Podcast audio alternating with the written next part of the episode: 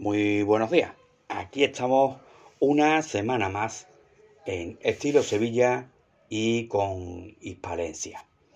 En esta ocasión, en esta mañana de lunes de septiembre, con la vuelta al cole, nos vamos a perder por los vericuetos próximos a la parroquia de San Vicente. En concreto, por una calle poco conocida, pero con curiosa historia, donde hubo residencia de caritativa joven y que ahora posee nombre de jurisconsulto y erudito. Pero como siempre, vayamos por parte. Entre las calles Jesús de la Veracruz y Abad Gordillo, no lejos de donde estuvo el Palacio Apostólico de la secta del Palmar de Troya y la Plaza del Museo, se encuentra la calle Ricardo de Checa, llamada así desde 1930 en honor al catedrático de Derecho y vicerrector de la Hispalense Ricardo Checa y Sánchez, nacido en Sevilla en diciembre de 1857 y fallecido en 1927. Muy conocido en los ambientes académicos de la ciudad, tesorero del Colegio de Abogados, miembro de la Asociación Sevillana de Caridad, de la Real Academia de Buenas Letras y del Ateneo, y experto en Derecho Mercantil, sin olvidar su relación con los fundadores de la Hermandad de los Estudiantes, ejerció la abogacía como defensor en casos muy conocidos en aquellos tiempos, como el del asesinato y robo a Emilio Benítez, que habría tenido lugar en las cercanías de Castilleja de la Cuesta el 25 de julio de 1912. A título familiar, su abuelo fue José de Checa y Gijón, coronel de infantería y caballero 24 de Sevilla, vocal de la Junta Suprema contra la dominación napoleónica allá por 1808.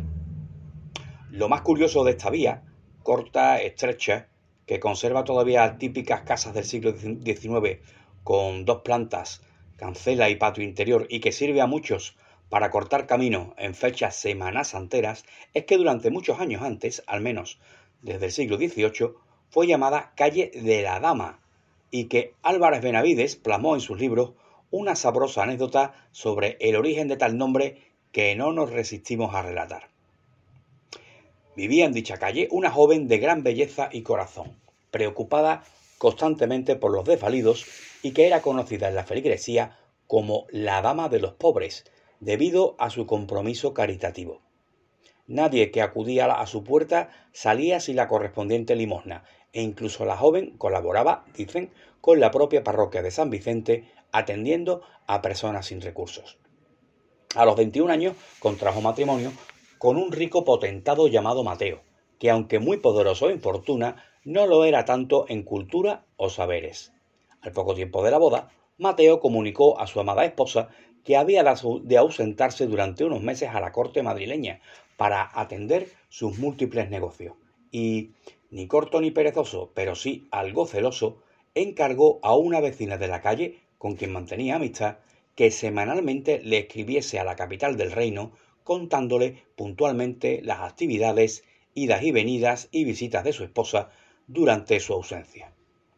La vecina, encantada con la tarea, todo hay que decirlo, creía además poseer dotes de erudición y de escritora de altos vuelos, de modo y manera que, en vez de escribir a Mateo, narrando escuetamente que la apacible vida de su mujer, a falta de su marido, consistía en levantarse al amanecer, pasear, bañarse, dormir la siesta o contemplar las estrellas desde la azotea de su casa, envió elaboradas y artificiosas misivas por correo, indicado, indicando perdón, con todo lujo de detalles que, por ejemplo, tres horas después almuerza y da un paseo por el jardincito, participando del gratísimo aliento de Eolo. A las dos de la tarde se entrega en brazos de Neptuno, mecida por el cual permanece como media hora. Morfeo se encarga después de transportarla al sueño más tranquilo, dulce y encantador. Generalmente pasa la hora de 9 a 10 de la noche contemplando a Júpiter en la azotea. La llegada de tales nuevas a Madrid hizo montar en cólera a un indignado Mateo, que maldijo durante horas a esos tales Eolo, Neptuno, Morfeo o Júpiter que cortejaban con tanto descaro y sin pudor a su amada esposa. Encolerizado y viéndose deshonrado en tan gran modo, como vemos, sabía poco de mitología, vientos, aguas, sueños o planetas, tomó una trágica determinación, la de dar fin a su miserable vida lanzándose a las frías aguas del Manzanares, donde a buen seguro habría fallecido, desengañado, una mañana gris, ahogado de no haber sido salvado in extremis por un avezado nadador que pasaba casualmente por allí.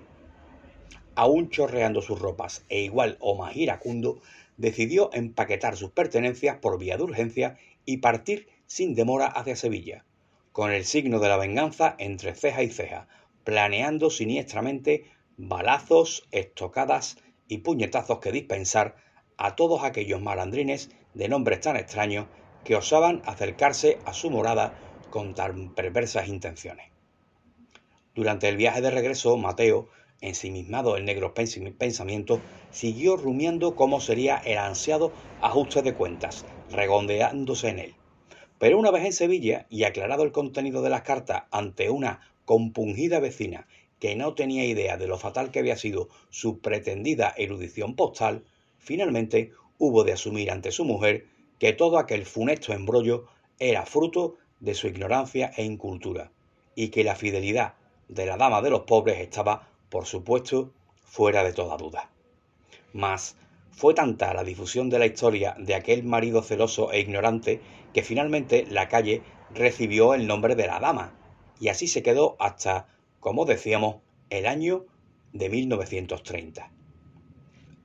Anécdota verdadera o divertida e invención popular para explicar el nombre de una calle, nada se sabe sobre si el celoso Mateo finalmente decidió mejorar su bagaje cultural o si la vecina Cotilla optó por dedicarse a otro tipo de escritura menos mitológica.